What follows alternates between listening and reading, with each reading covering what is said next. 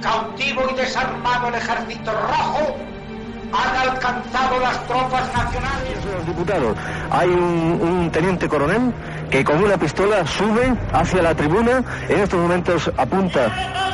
Es un... Estamos viviendo momentos muy graves para nuestra vida democrática. Y en estas circunstancias quiero dirigirme directamente a todos. de cercanías que circulaban Esto es Historias de la Historia. Dirige y presenta Fernando Lumbreras.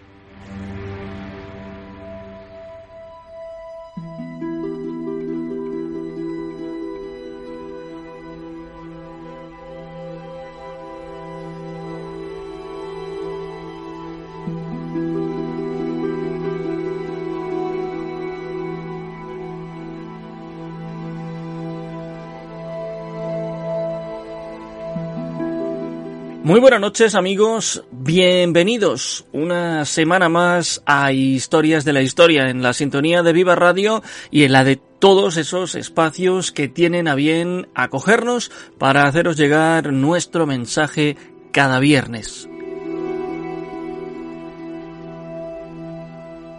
Hace unas semanas llegaba a nosotros un correo electrónico de un oyente en el que nos pedía que abordásemos una biografía de un personaje del que prácticamente no se nos habla en los colegios y al que las series de televisión o los enfoques anglosajones no han considerado con todo el rigor tal vez que mereciera.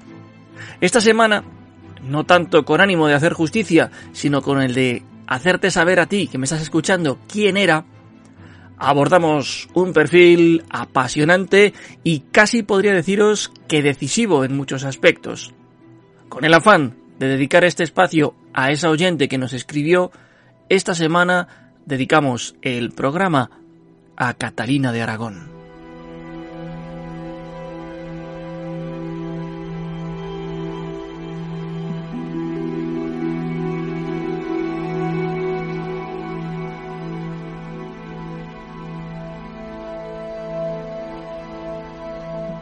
Y la historia de esta mujer que llegó a ser reina de Inglaterra comienza a escribirse el 15 de diciembre de 1485 en el Palacio Arzobispal de la localidad madrileña de Alcalá de Henares. Catalina fue la menor de las hijas de los reyes católicos. Aunque no estaba destinada a ser la heredera de las coronas de Castilla o de Aragón, lo cierto es que recibió una educación al mismo nivel que si fuese a serlo. Con tan solo seis años asistió en primera persona a la rendición de Granada y a su conquista por los ejércitos cristianos. Este hecho la marcó especialmente hasta el punto de quedarse a vivir en la localidad granadina de Santa Fe.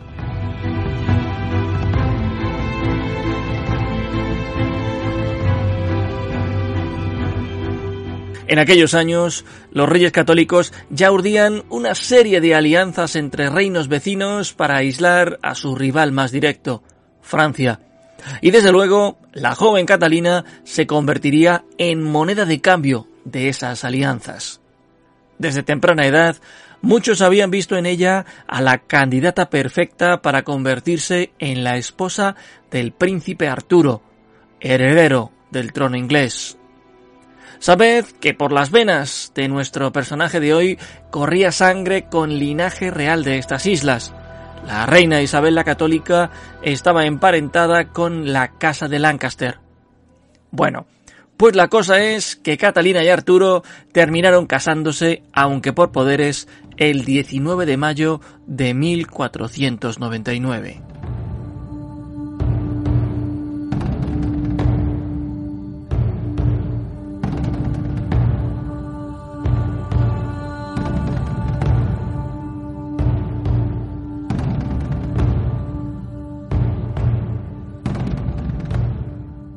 Aquel matrimonio era, a ojos de hoy, sumamente raro. Los esposos se escribían en latín largas cartas, y no fue hasta que el marido cumplió los 15 años que se pudieron conocer personalmente, sí, como escucháis, 15 años.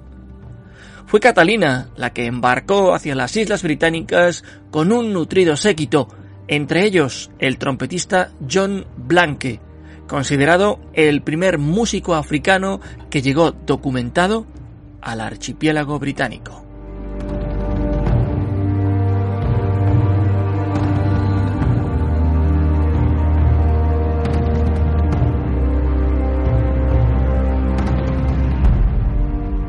No os podéis imaginar la tristeza que embargaba a la joven princesa por abandonar Granada, una ciudad que había admirado y cuya belleza le había dejado impactada.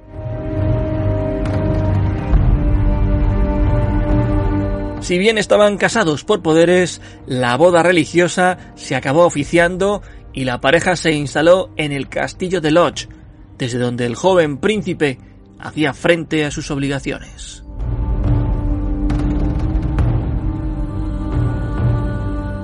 No sé si sería correcto decir que fueron felices. Tal vez no.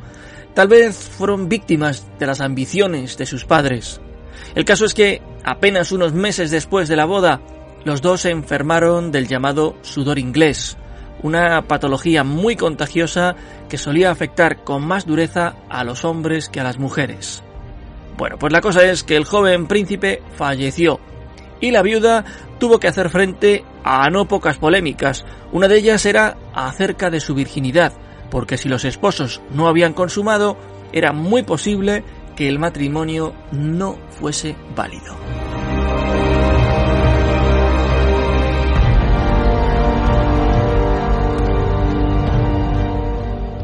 Pasaba que el padre de Arturo, el rey Enrique VII, al haberse disuelto el matrimonio por la muerte de su hijo, se veía en la obligación de devolver a los padres de la novia la sustanciosa dote que habían recibido, y esto era algo que no estaba dispuesto a hacer. Así que acordó que la joven viuda se casaría con el duque de York, Enrique, como su padre. A principios del siglo XVI muere la reina Isabel, y eso hizo que la posición de Catalina dentro de la realeza se debilitara. Juana aquejada de dolencias mentales, heredó el trono de la península ibérica y las conspiraciones por media Europa no se hicieron esperar.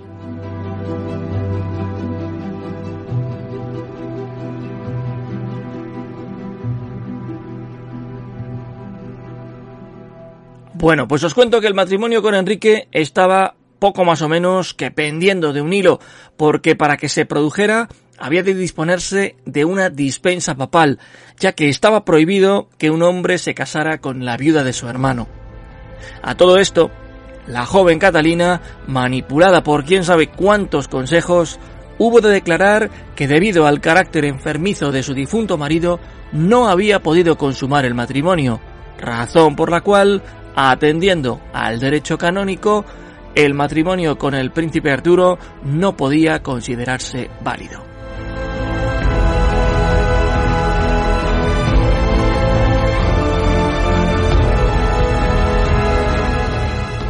Sucede que en 1509 muere Enrique VII y le sucede su hijo Enrique, quien reinaría como Enrique VIII.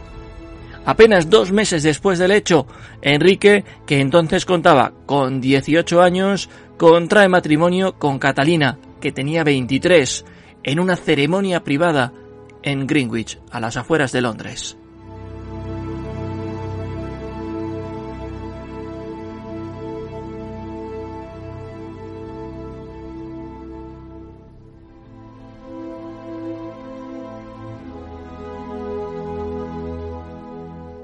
Las calles de la capital británica se engalanaron como nunca para celebrar la coronación y de hecho Catalina fue muy bien acogida por su pueblo de adopción.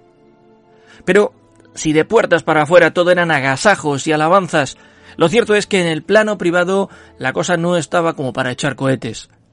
En 1510 fue madre de una niña que nació muerta.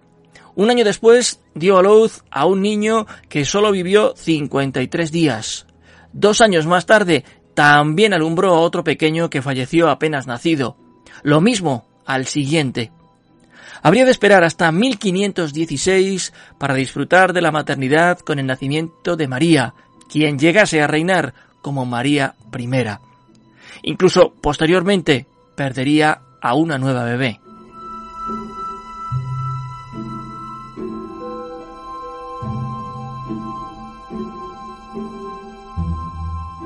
Os podéis imaginar que dentro de lo machista de la sociedad de entonces, el rey Enrique empezaba a pensar que la mujer con la que se había casado no servía ni para tener hijos, ni para darle un hijo varón que conservara la tendencia de la línea de sangre.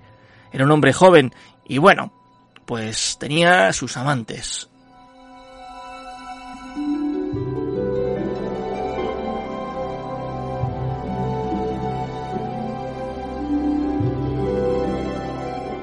Hacia el año 1525, Enrique VIII se enamora de Ana Bolena, una de las damas de compañía de Catalina y nueve años más joven que él. Primero a escondidas, empezó a cortejarla. La reina, con 40 años de edad, ya no podía concebir hijos. Su marido, poco más o menos que la consideraba como maldita. Incluso consideraba también maldito su propio matrimonio. Así que empezó a estudiar en la Biblia si existía razón alguna para que Dios se hubiera cebado con ellos.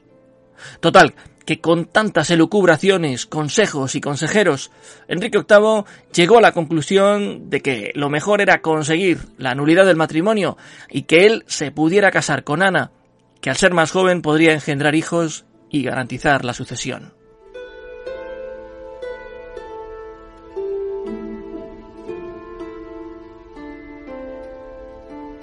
Carlos, sobrino de Catalina, hijo de Juana y Felipe, rey de España y emperador de Alemania, había saqueado Roma en 1527 y tomado al Papa como una especie de rehén. Ello impedía que el pontífice firmase ningún tipo de nulidad matrimonial a favor de Enrique y que perjudicara a los intereses de su tía.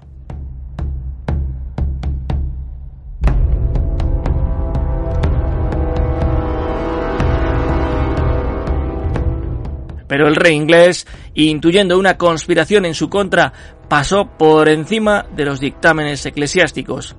El mundo aún no lo sabía, pero acababa de nacer el anglicanismo, una corriente dentro de la heterogénea iglesia protestante.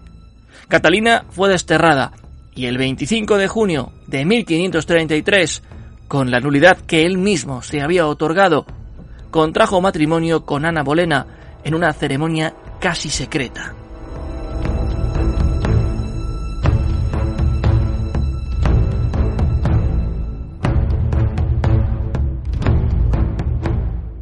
Hay quien dice que cuando se celebraron las nupcias, la nueva desposada ya estaría embarazada y que el rey se había visto obligado a prácticamente improvisar la boda por temor a que naciese un hijo ilegítimo.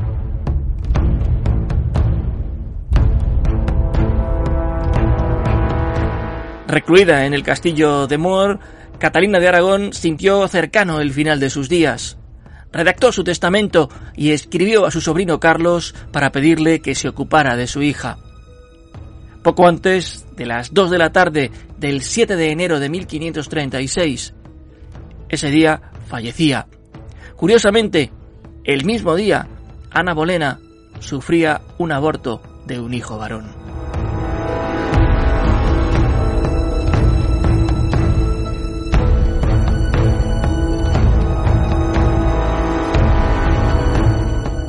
Catalina de Aragón se encuentra enterrada en la Catedral de Peterborough, con una descripción que aparta toda duda de su peso histórico.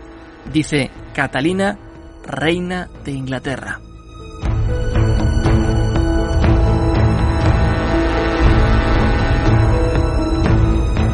Y esta es la historia de un personaje fundamental en la historia, valga la redundancia, de Inglaterra y de las complejas vicisitudes que vivió.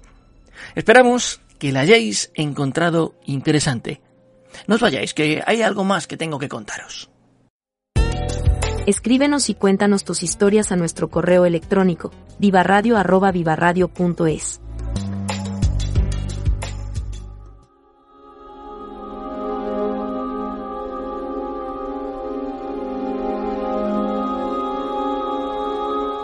Pues hoy, en nuestra sección de curiosidades, vamos a hablar de los apellidos, que comenzaron a emplearse desde la Edad Media para designar con más corrección a las personas que debían recibir encomiendas o cartas. Así, podemos encontrar apellidos toponímicos, como del Valle, del Castillo, Rivera. Apellidos que hacen honor a rasgos físicos, calvo, delgado, rubio. Otros que hacen referencia a ciudades, Córdoba, Castellano, eh, Valencia. Incluso hay otros que hacen referencia a líneas de parentesco, como González, hijo de Gonzalo, Sánchez, hijo de Sancho, etc.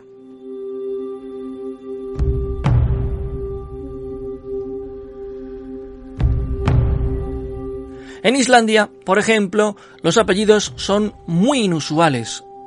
Normalmente lo que se hace es colocar el nombre del padre y se añade al final la partícula son si es para hijos o dotir si es para hijas. Fijaros la coincidencia lingüística de dotir, que significa hija en islandés, con doctor, que es hija en inglés. Es muy parecida incluso en la pronunciación.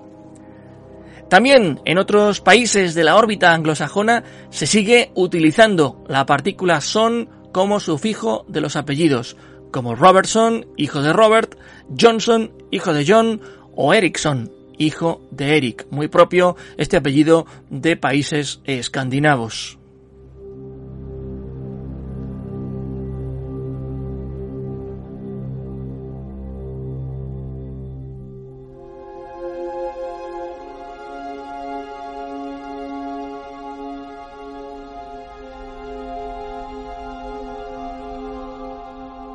Y esta es la historia de los apellidos, curiosa historia que puede convertirse en todo un trabajo de investigación si buscamos el origen de los nuestros. Esperamos hayáis encontrado interesante el programa de hoy. Nosotros regresaremos la próxima semana con una nueva historia y muchas ganas de contárosla.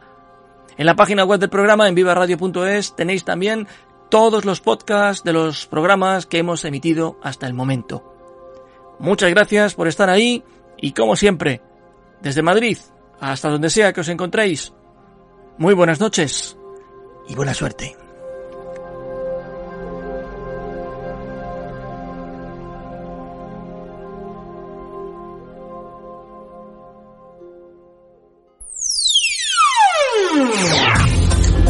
De escuchar una producción de Viva.